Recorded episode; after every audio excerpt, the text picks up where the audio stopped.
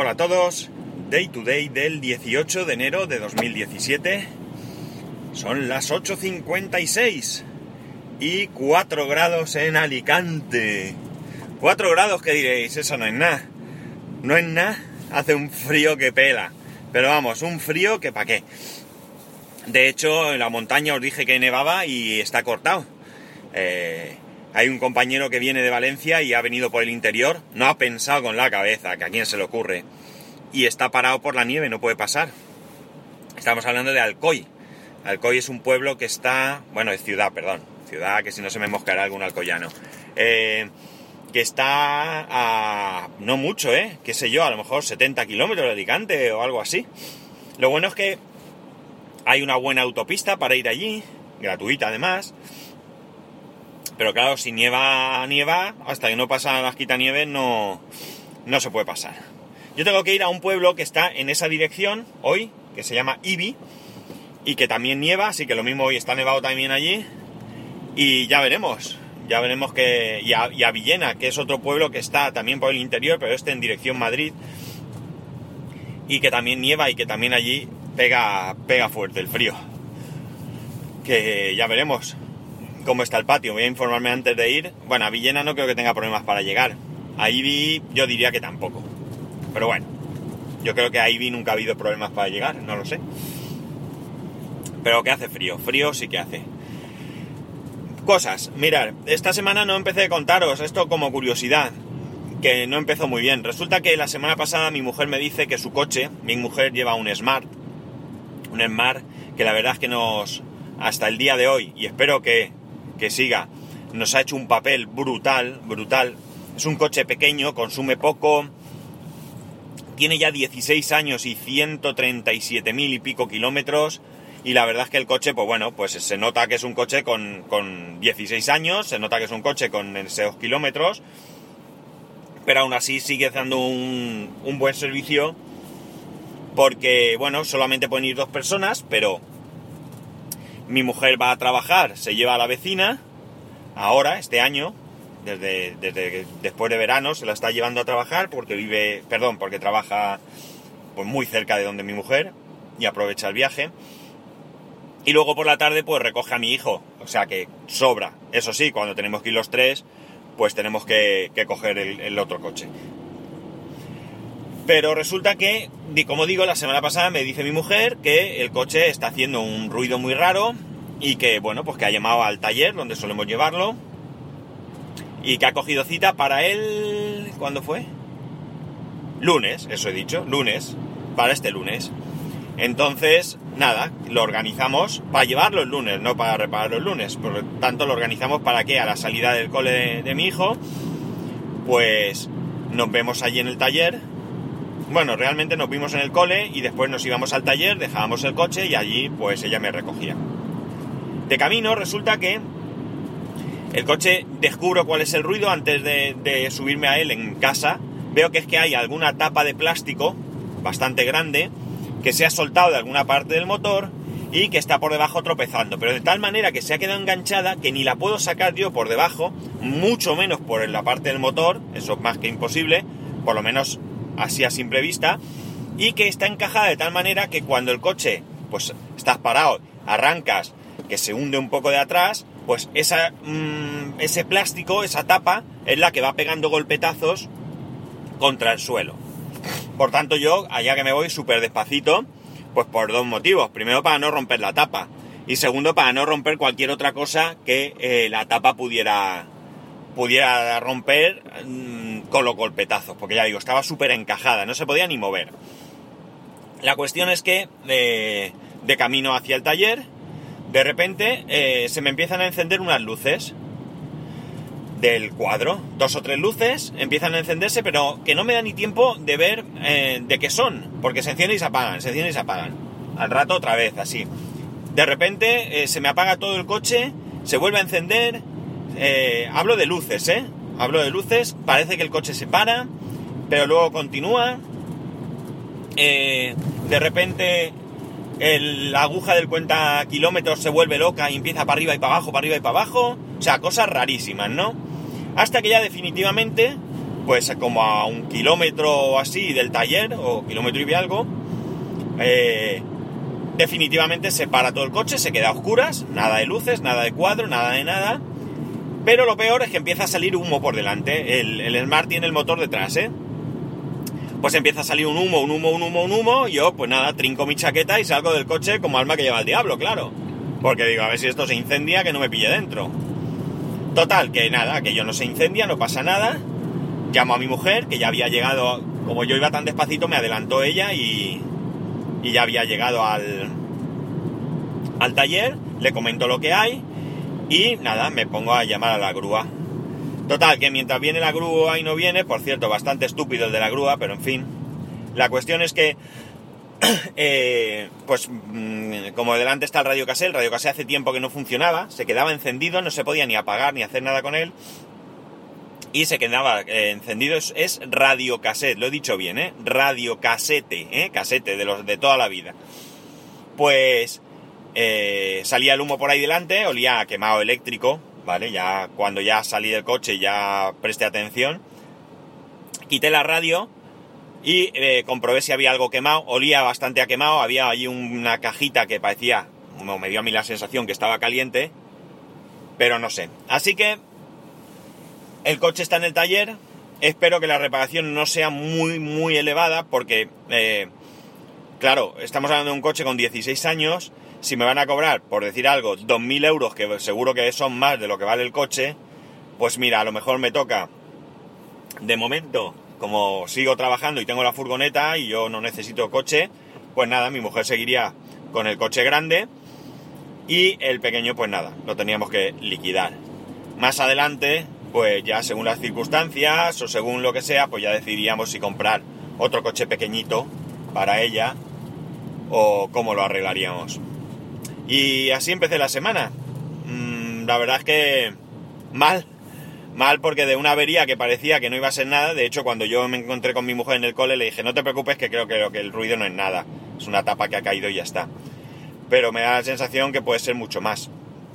Ya veremos qué ha quemado porque si solo se ha quemado algún cable, algún fusible o yo qué sé, o alguna tontería, pero como se haya quemado centralita o algo de eso, ya me, imagino yo lo que puede costar la reparación. Así que os iré informando. Esto como curiosidad. Bueno, otra cosa es que parece que el capítulo de ayer de los recicladores ha gustado bastante. Así que he pensado lo siguiente.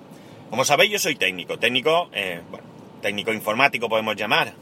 Eh, y yo reparo muchas cosas, muchas cosas.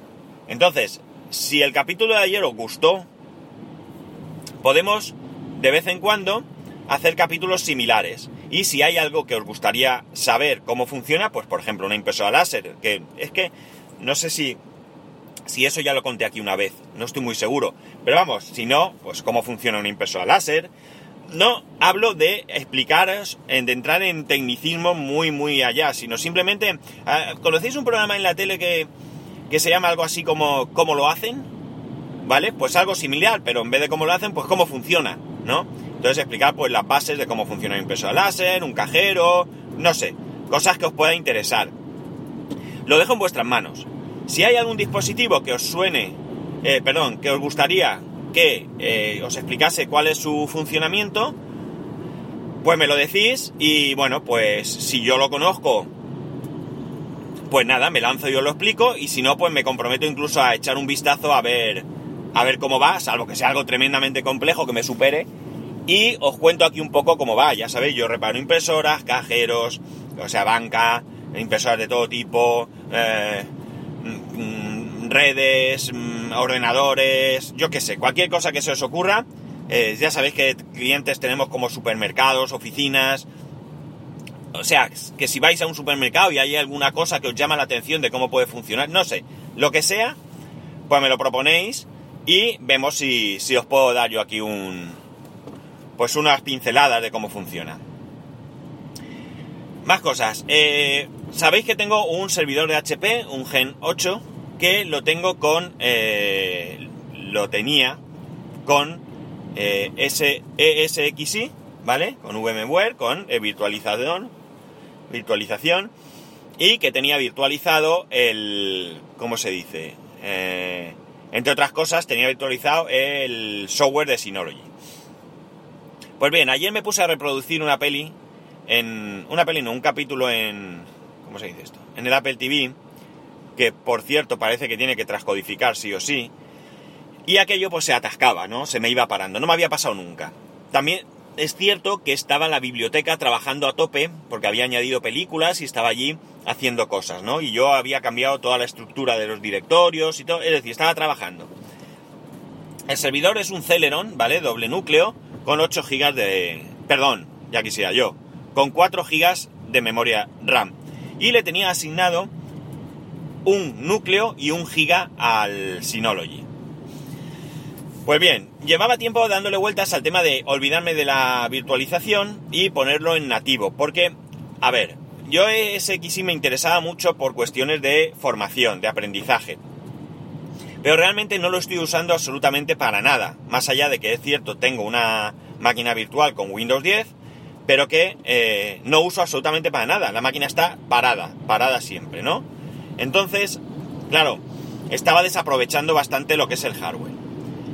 Eh, ¿Qué he hecho? Pues lo he puesto en nativo. Es decir, he quitado el disco, no lo he formateado, no lo he borrado, no he hecho nada con él. He quitado el disco desde donde arrancaba el servidor y donde estaban las máquinas virtuales y demás.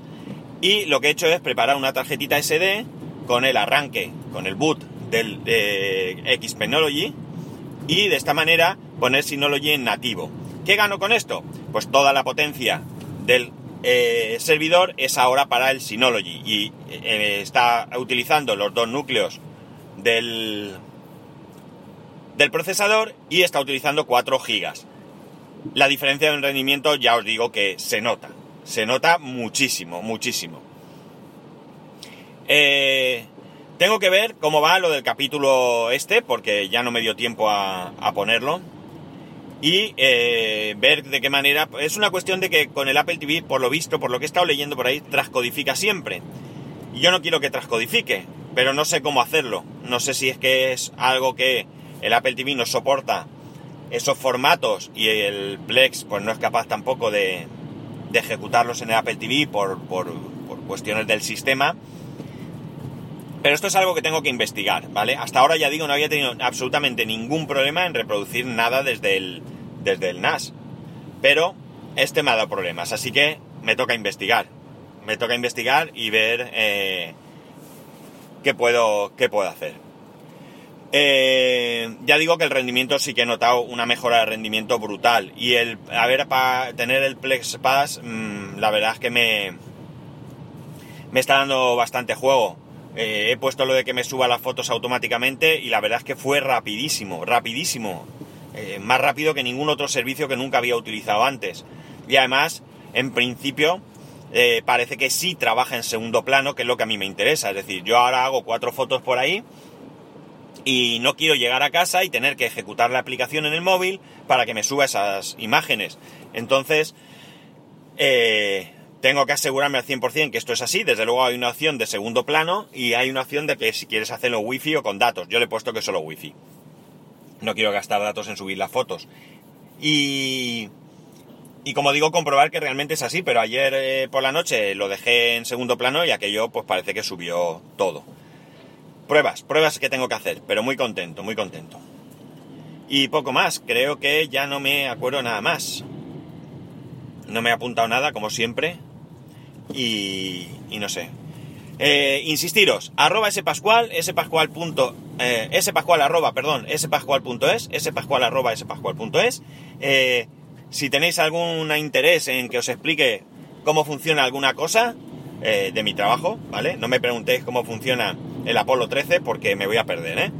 Pero sobre, ya digo, una impresora, cómo funciona, cómo... No sé, alguna curiosidad que tengáis. No hace falta tampoco que sea algo cómo funciona una impresora láser, ¿no? También podéis decir eh, mm, cómo funciona el toner, o qué es el toner, o, yo qué sé, algo que se os ocurra. Quiero decir, que parciales, cosas parciales también. Y las intentamos explicar aquí.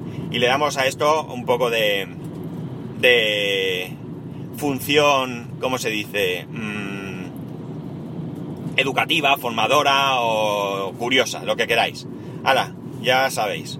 Pasarlo bien, que tengáis un buen miércoles, un saludo y nos escuchamos mañana.